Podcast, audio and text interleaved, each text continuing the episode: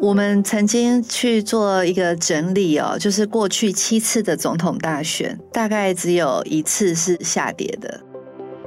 毕竟就是说，台湾不管在高龄社会的一个安排，它就会牵扯到医疗、生计跟制药，跟跟很多，它是一个一整个产业链。如果说中国复苏，或者是乌克兰战争的重建题材，这个或许你就可以把资金去往更长远的地方去去铺陈。欢迎收听《远见 On Air》，各位听众朋友，大家好。我是主持人《远见》杂志总编辑李建新，今天邀请来的来宾呢，是我们《远见》副主编廖君雅。君雅好，建新哥好，各位听众朋友大家好，我是君雅。哇，其实刚刚哈，我们在上一集的一个节目当中，我们跟君雅聊了非常非常多的对于下半年投资的一些展望。为什么下半年的投资展望？其实半年哈，哇，那整个经济的走势有点有点出乎意料，因为我们我们一开始是认为就是说，其实今年是比较。一个修正的一个状况，就没想到股市哈，它还是一个强强棍的一个状况。上一集的一个节目当中，那君雅有稍微跟我们带来一些好消息，而是说其实财报出来可能会有一个小幅跟短暂的一个修正，但是大体而言应该是一个盘间一个状况哈。所以我们赶紧来问君雅，就是说哈，更细腻的去了解一下下半年在投资方面我们应该怎么去操盘呢？首先要问君雅的就是。说哈，下半年我们想要先了解一下，就是说到底还有哪一些大事，或者是说哈。重要的事情可能会影响到下半年的一个走势啊！而且刚刚君雅有跟我讲说，建哥你要特别哈，要问我一下那个有有关于就是大选，我们知道说哇，最近的选举开始强强棍起来了，那蓝绿厮杀的那个也越来越越火红。那每次这种议题大概就是影响股市越，有一些政治风暴会出来，但是也有一些利多跟牛肉也会随着在选举的竞逐上面就被拱出来哈。君雅怎么看下半年的选？选举影响到台湾的股市呢？我们曾经去做一个整理哦，就是过去七次的总统大选，大概只有一次是下跌的啊，真的啊。然后一次下跌是因为全球都跌，我们跌的还比较少啊。只能说选举行情确实是它是有行情，它是的确在台股上面是有作用的一个加温的，哦，因为我们会看到哦，这个不管是这个政党之间，他们会端出一些牛肉。然后呢，有些产业它会受到一些激励，只是说呢，在这明年一月总统大选前哦，我们就是观察几个比较过去重点推动的产业，它是有更加分激励的作用。嗯，对，比如说。能源的转型，或者是生计的医药，因为像这个零到六岁国家养哦，它其实背后涵盖的不只是一个育儿的政策，它还包括了生计方面、医疗方面、保健方面，怎么样透过大数据让我们的整体的这个环境变得更好，这方面的题材都会在今年看得到哦，尤其是下半年，我们现在看到暑假嘛，哈，就可以看到航空已经涨一波了。为什么？因为大家要定位，其实他们的业绩反映的就都看得到。再来就是油价也下跌，我们就可以预期长荣啊、华航他们啊这几家有上市柜的航空公司，他们的业绩都很好。只是说七月以后。因为大家慢慢就已经开始消化，就已经真的去坐飞机出国了。它还能不能这么好？会，但是呢，就没有大家预期的题材。我们在讲投资就是题材，所以接下来我们现在投资界关注的就是七月底的生技展——亚洲生技展。亚洲生技展它也是一个非常大规模，然后可能有一些产业就会出来讲它怎么去科技去做一些的一个变革。我想这个大家就会开始做关心哦。那个年。年底还有医疗科技展，所以呢，可以预期这个本来就长期的趋势产业，它在这一段期间，它又会呃更有反应。再来就是 AI 还是非常热，我们在讲就是 AI 呢，呃，有一个这个投资董事长就跟我们讲说。它其实很多都让一些老牌的厂商被看到，啊、嗯，像广达啊、和硕啊，好，还有就是华硕啊，这些大家原本看起来是很老牌的厂商哦，可是它却在这一波里面让大家看到说，嗯，它还是有一些这个 sector 是在这一方面是有表现的。我们其实，在这一期里面呢，也有帮大家筛选出一些在前一年财报表现本来就很好的绩优股，但它在今年一样。是可以掌握到往上的转机啊，就是说它一样具备了这个成长趋势。比如说云端伺服器的需求啊，然后像 AI 衍生的一些资料跟算力啊，它有没有办法在其中去分一杯羹哦？然后再来就是说，NVIDIA 执行长黄仁勋他来台湾站台的点名的这些公司啊，它里面还有谁一些什么样的亮点哦？比如说伟创它的这个产品营收贡献已经一百五十亿了，今年有没有办法再突破？我们就是在看到这一块哦，能不能有？那再来就是说，餐饮跟这一个观光哦，大家就是在这个发六千块哦，还有防疫险的这个理赔的部分，其实你都可以感受到，在这个消费的动能是有一些加分，就是大家手头上是愿意犒赏自己的。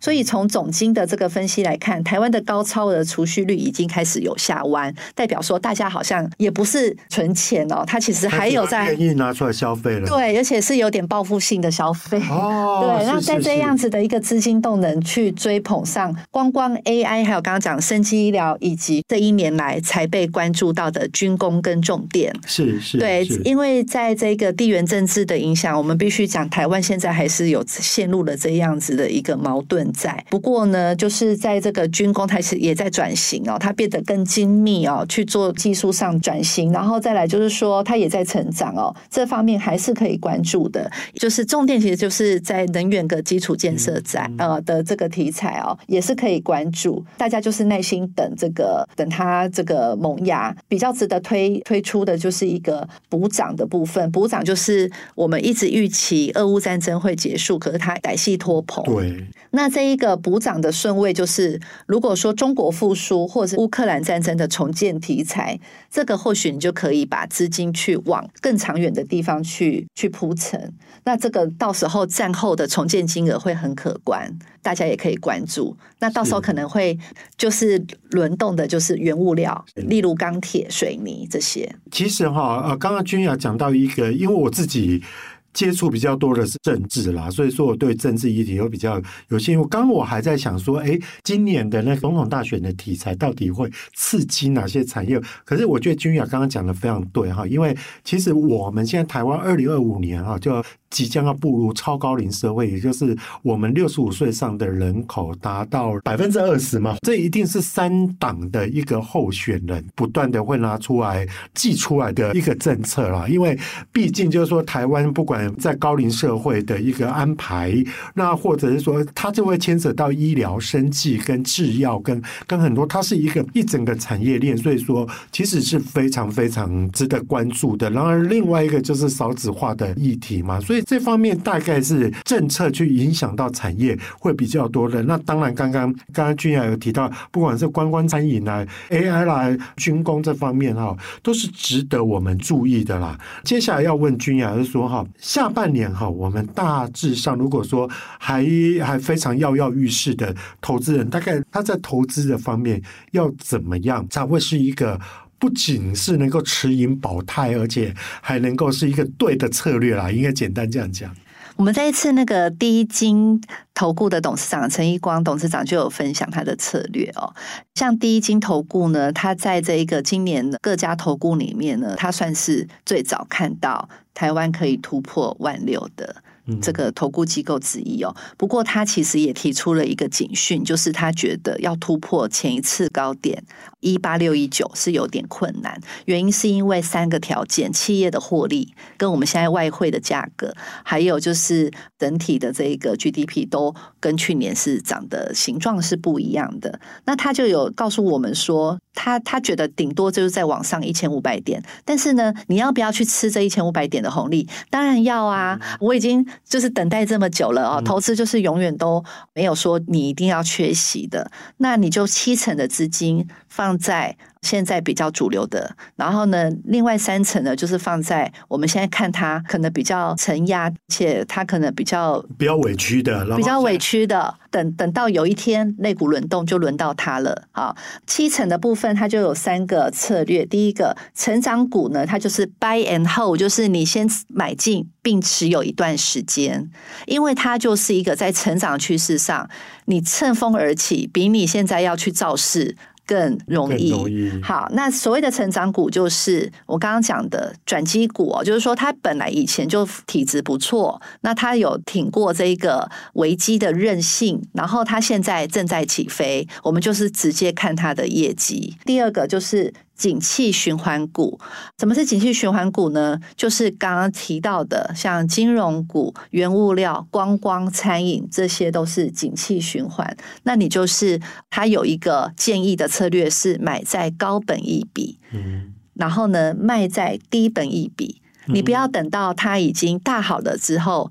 你才去卖掉，也就是说，你要在它高本一笔，大家在看看好它的成长性的时候，你就买进了。嗯、好像这一次光光那些航空股，它就讲七月其实就是一个差不多你可以落袋的时候了哈，不要再等它的一个，就是虽然它业绩很好，它七月之后一样还是业绩很好，但是它的题材就是在暑假大家出国的这一段时间，理解理解啊、嗯哦。然后呢，像这样子的一个。短暂的供需不平衡哦，因为大家就是现在买不到机票，所以机票很贵嘛，哈。但是它之后就会慢慢恢复到比较平衡的曲线，那这个大家就要去观察它的一个时间点。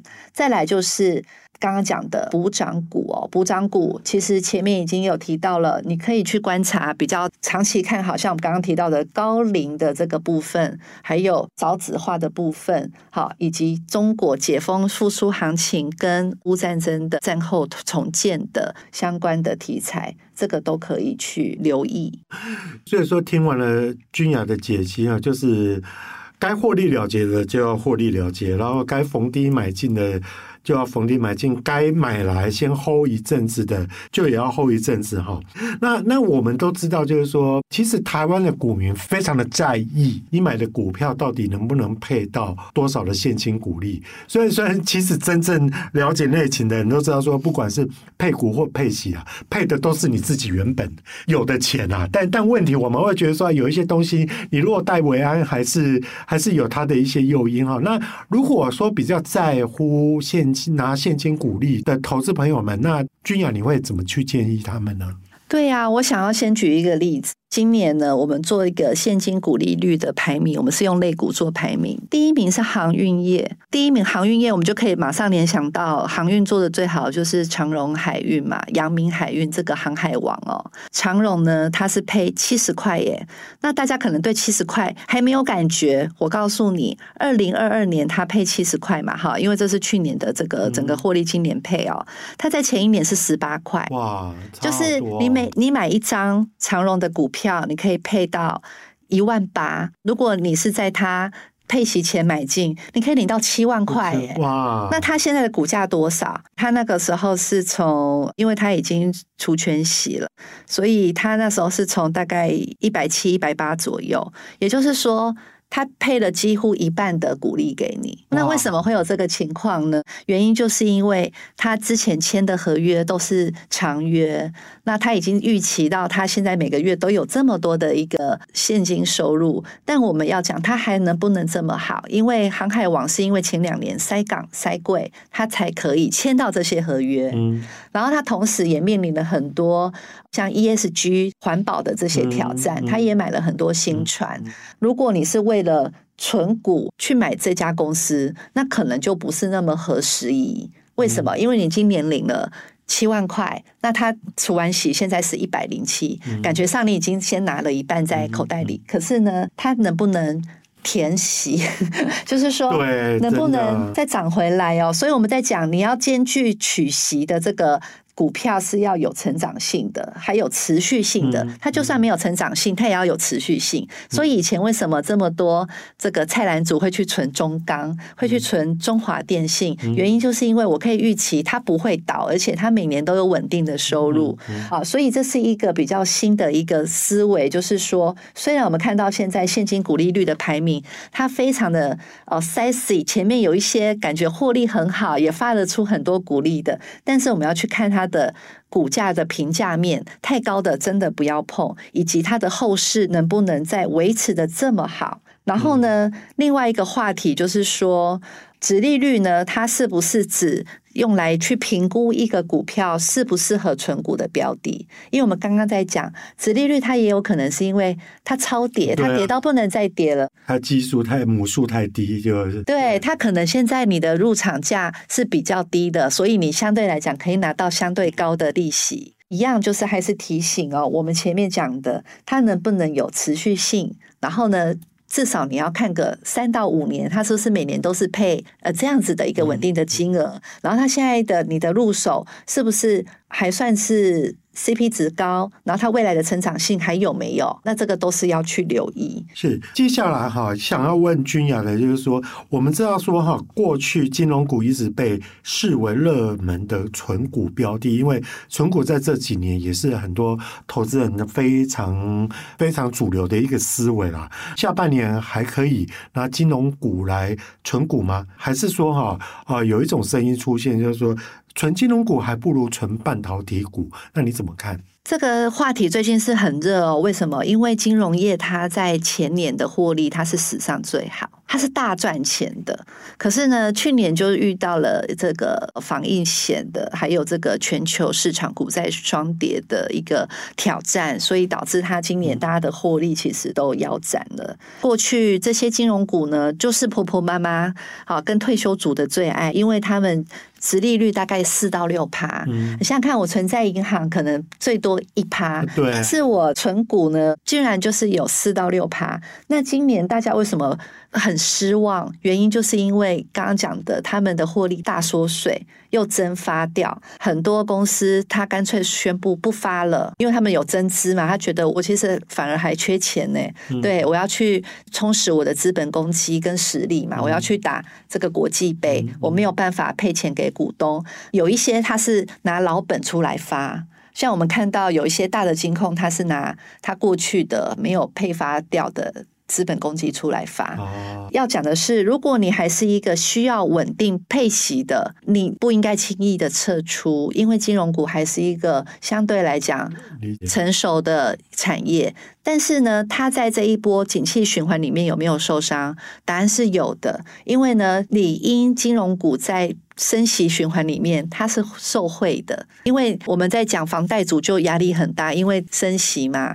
我们要付的利息更多。可是对银行来讲，它是好消息啊，它相对来讲，它可以领就是借出来的钱一样，可它可以收回更多的利息，而且它可以借给更多企业。但它在这一波景气里面，它遇到了像防疫险就是一个意外，好让这些有保险公司的保险公司整个大受伤哦。但是稳定现金流。有这个策略其实还是不变的，嗯、那就是说你要不要接受今年的一个真的是缩水？那你就是把你的资金去做一个分散，但是你要不要放弃它？我是建议不要。所以虽然有一个纯金融股不如纯这个半导体，半导体哦，当然是因为看到了半导体的一个成长性。我想它凸显的是它的成长性，因为半导体因为有生成式 AI 哦，我们在讲一个很跃进式的一个进展，你可以去。投资到它，可是呢，这两个相相对比较，我还是比较建议，就是你要去分布你的比重，因为殖利率低可能是产业循环，我们里面也有写到嘛。如果你的殖利率高，可能是价格跌出来的。那现在半导体有一点这个情况，就是它是跌出来的，所以它数字很漂亮，但是它值不值得投资？我觉得还是值得，只是你不能用纯股的这个眼光去看待它。哇，所谓的外行看热闹，内行的看门道哈。那从君雅的解析，我们就知道，就是说哇，那有一些看起来殖利率很高，好像很值得去投资，可是它也有一些哈潜在的风险，都值得你再去、再去、再去琢磨一下哈。那接下来要问君雅的，就是这几年其实非常非常受股民欢迎的，也就是 ETF 的投资，到底 ETF 要怎么样投资？会比较好。那我们也知道，就是说，其实 ETF 也分为市场型跟配息型啊。君雅可不可以跟我们提一下，就是说哈，整个我们怎么去分辨这两个类型，哪一个会比较适合我们？而且我们现在这个 ETF 真的好热哦！我就是这几天在看那个统计数据啊，我们现在有十二档百亿规模的 ETF。然后呢，呃，里面又有就是市值型啊、配息型，还有就是从去年下半年到今年上半年最红的债券型的 ETF 哦。那为什么会有这么多的 ETF？是大家其实在前面资本市场呢，就会觉得我其实不是选股专家，我是不是要交给整个投资组合被动式的这个投资来决定我的绩效？因为显然我们后来看到，不管你是多厉害，你都有可能因为今天一个台股的大跌或大涨哦，错失了一个机会在。然后呢，ETF 在今年呢，其实是满二十周年，就是在台湾这边，我们看到零零五零第一档，它已经哦，就是最近办的庆祝生日生日会哦。那我们看到就是，其实市值型的 ETF 呢，它的长期绩效好像也还不错哦。因为呢，零零五零呢，它从这个上市二十年来，它创造了五百五十 percent 的报酬率，等于其实你投入的本金都已经早就收回来了。那还可以再往上升哦。那配息型 ETF 的最经典代表就是零零五六，零零五零跟零零五六呢，它等于是国民 ETF 在了。那为什么它在股民心中现在是大家的最爱？我想它跟大环境很有关系。然后呢，再来就是我们看到现在有很多主题型的 ETF，比如说电动车、半导体，还有。ESG，它现在呢都有一些它的选股的指标，去让这一篮子的 ETF 可以更符合你的偏好。好，那所以在在这样子的一个百花齐放的市场底下，不少人现在把它作为一个定期定额的选择。非常谢谢君雅哈，在这一节的一个节目当中的一个各种解析哈。那从他的解析当中，是不是听众朋友更有一个投资的方向，也更知道怎么去操盘的呢？那如果想要了解更多的细节，欢迎参考资讯栏上的连结。也希望大家每周。都一定要锁定我们的远见 on air，帮我们刷五星评价，让更多人知道我们在这里陪你轻松的聊财经、产业跟国际大小事。我们下次再见喽，拜拜，拜拜，拜拜。